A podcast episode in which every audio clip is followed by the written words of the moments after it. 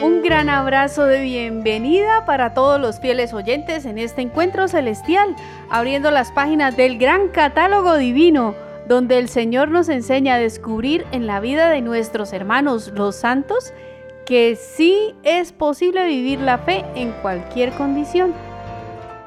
Sí, cada uno tiene el don de la vida y la gracia para vivir santamente, por medio de una fe que permanece encendida, aún en las mayores dificultades, porque los santos no vieron en un lecho de rosas, más bien, caminaron por espinas, pero el amor de Jesucristo los animó siempre a seguir adelante, con una esperanza siempre en alto, siempre puesta en Dios. Miremos con atención qué vidas interesantes nos propone la Iglesia para recordar hoy, 23 de julio. Santa Brígida de Suecia, religiosa y fundadora. San Juan Casiano, presbítero. San Severo de Vicia, mártir. San Valeriano, obispo. Beato Basilio Hopko, obispo auxiliar.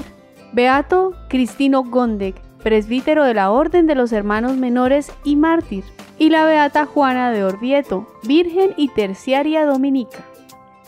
Hoy meditaremos en la vida de una santa que fue buena hija, esposa, madre religiosa y fundadora, y que en cada situación de su vida siempre quiso comunicar el Evangelio para la salvación de todos, a pesar de las incomprensiones y las dificultades que esto le pudiera ganar. Se trata de Santa Brígida de Suecia. Brígida significa aquella que es poderosa y fuerte. Era hija de Virgerio, gobernador de Uplandia, la principal provincia de Suecia.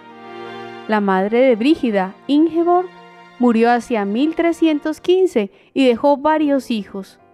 Brígida, que tenía entonces 12 años aproximadamente, fue educada por una tía suya.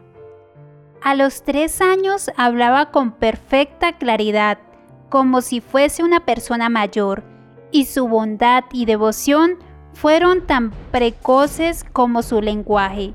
Sin embargo, la santa confesaba que de joven había sido inclinada al orgullo y la presunción. A los siete años tuvo una visión de María Santísima. A los diez, a raíz de un sermón que escuchó, soñó que veía al Señor clavado en la cruz y oyó estas palabras. Mira en qué estado estoy, hija mía. ¿Quién os ha hecho eso, Señor? preguntó la niña, y Cristo respondió.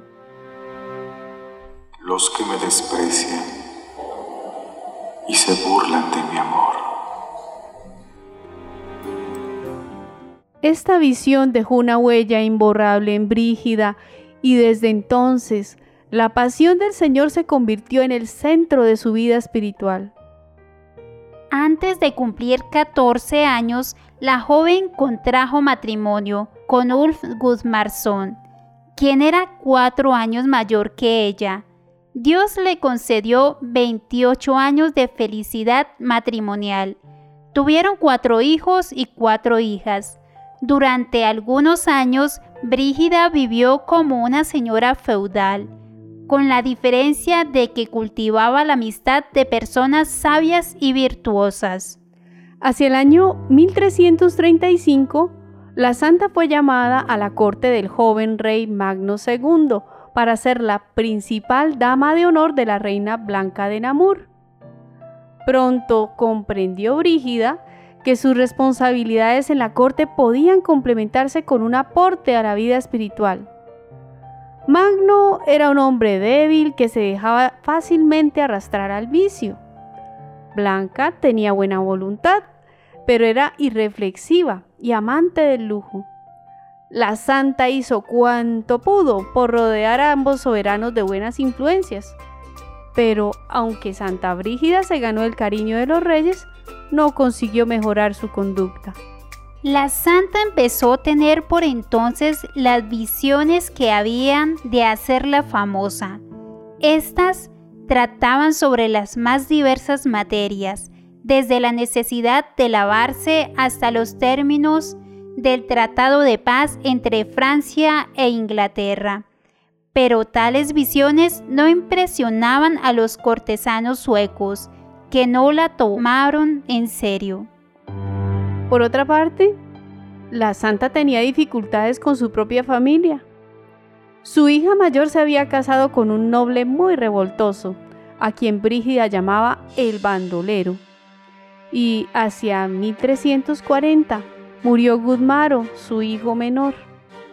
Por esa pérdida la santa hizo una peregrinación al santuario de San Olaf de Noruega. A su regreso, como no logró mayores cambios en sus soberanos, les pidió permiso de ausentarse de la corte e hizo una peregrinación a Compostela con su esposo. A la vuelta del viaje, Ulf enfermó gravemente recibiendo los últimos sacramentos. Pero Santa Brígida, que oraba fervorosamente, tuvo un sueño en el que San Dionisio le reveló que no moriría. A raíz de la curación de Ulf, ambos esposos prometieron consagrarse a Dios en la vida religiosa.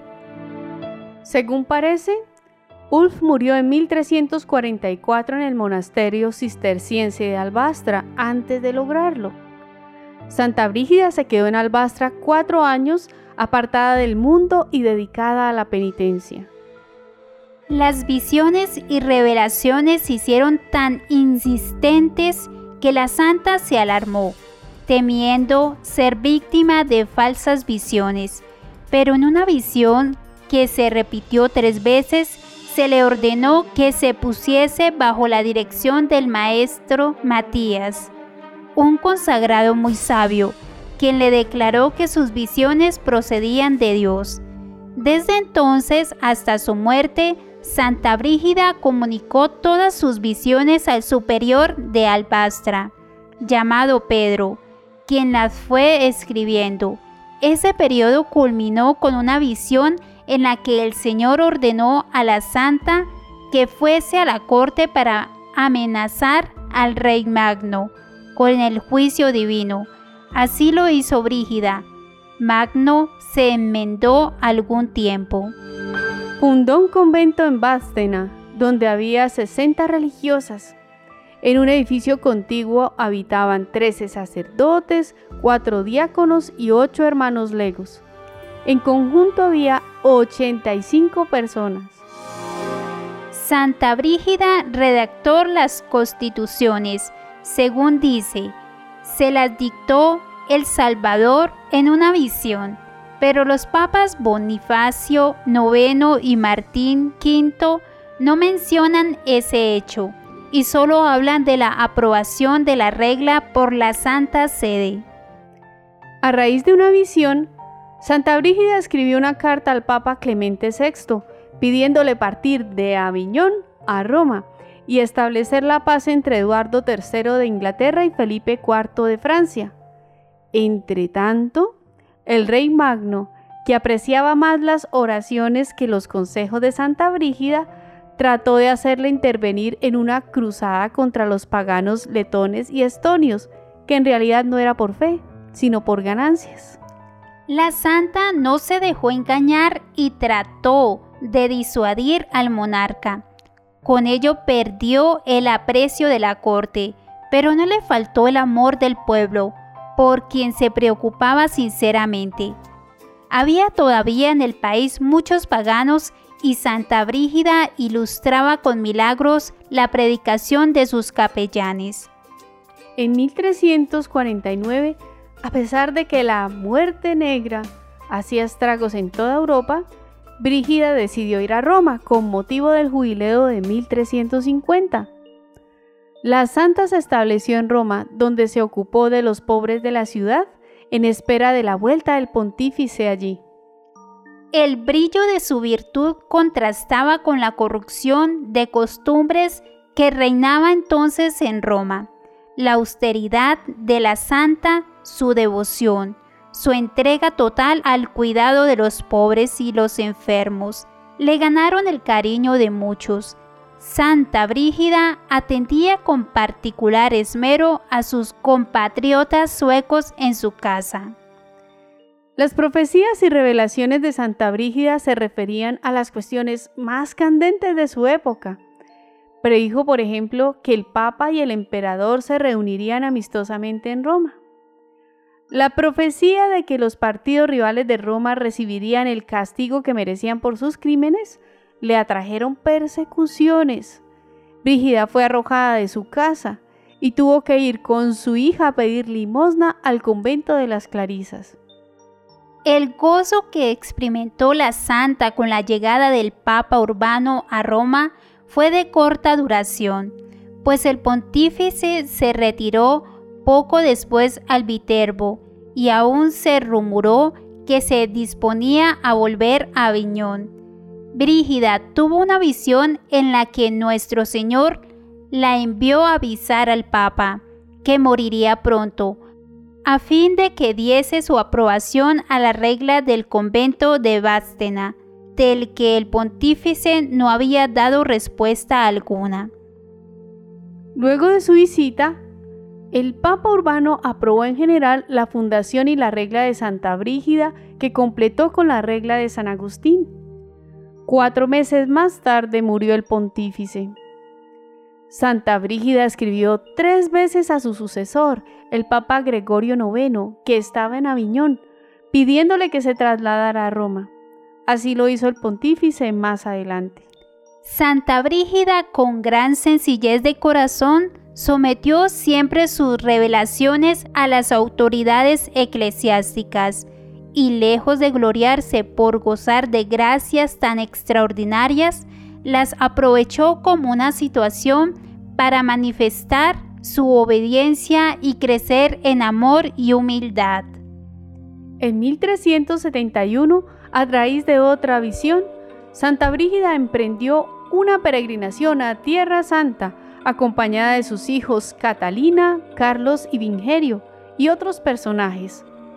La expedición comenzó mal, ya que en Nápoles, Carlos, casado en Suecia, se enamoró de la reina Juana I, casada en España, y querían unirse en matrimonio.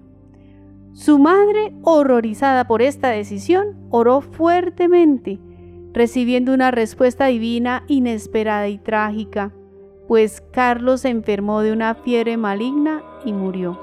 Santa Brígida prosiguió su viaje a Palestina profundamente apenada. En Jaffa naufragaron y, y ella estuvo a punto de ahogarse.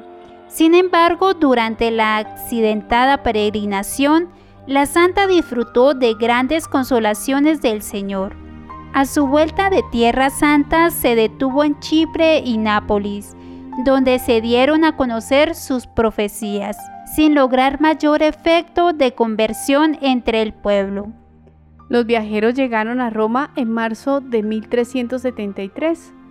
Brígida, que venía enfermando, empezó a debilitarse rápidamente y falleció el 23 de julio de ese año, a los 71 años, asistida espiritualmente por su fiel amigo, el padre Pedro de Albastra.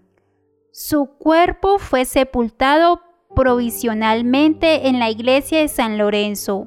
Cuatro meses después, Santa Catalina y Pedro de Albastra llevaron las reliquias a Bastenad, en Suecia.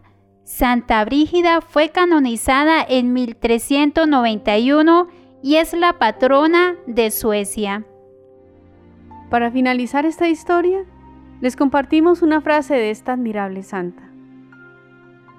La verdadera sabiduría entonces consiste en obras, no en grandes talentos que el mundo admira, pues los sabios en la estima del mundo son necedad, que hacen nada de la voluntad de Dios y no saben cómo controlar sus pasiones. Oremos con una oración de la misma Santa Brígida, pidiendo que nuestros corazones se eleven a los bienes del cielo. Oh Rey de Reyes, fuente de compasión que jamás se agota, recuerda cuando sentiste aquella tremenda sed por las almas y que te llevó a exclamar desde la cruz, Tengo sed. Sí, no solamente tenía sed física, sino sed insaciable por la salvación de la raza humana. Por este gesto de amor, por nosotros, te rogamos, oh prisionero de nuestro amor, que inflames nuestros corazones con el deseo de tender siempre hacia la perfección en todos nuestros actos, que extingas en nosotros la concupiscencia de la carne y los deseos de placeres mundanos. Así sea. Santa Brígida, ruega por nosotros.